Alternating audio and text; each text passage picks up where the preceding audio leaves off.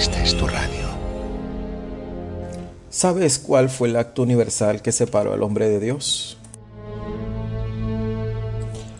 Robert Charles Sproul, conocido como R.C. Sproul, escritor de mucha literatura, una de ellas que impactó mi vida fue el libro titulado La Santidad de Dios, escrito en el año 85, 1985, y el de las grandes doctrinas de la Biblia del año 1992. R.C. Sproul dijo, el secreto de la felicidad se encuentra en la obediencia a Dios. Romanos 5:18 dice, así es, un solo pecado de Adán trae condenación para todo, pero un solo acto de justicia de Cristo trae relación correcta con Dios y vida nueva para todos. Desde este pasaje Adán y Jesús a veces son conocidos como los dos hombres, entre ellos representan a toda la humanidad y todos están identificados en Adán o Jesús.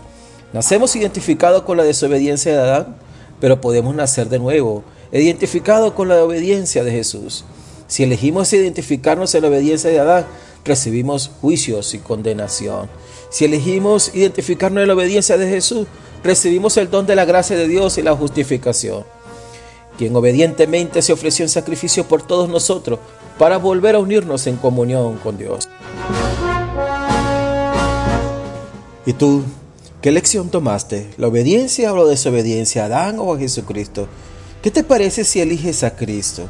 ¿Qué te parece si hablas a Jesucristo? Dile que estás arrepentido de identificarte con Adán, con esa desobediencia, estar lejos de Dios. Y que hoy te quieres identificar con la obediencia y que recibes humildemente el perdón de pecado que te ofrece solo Él y que solamente Jesucristo te puede dar. Desde Red Oración, Pastor Anderson Tiapa.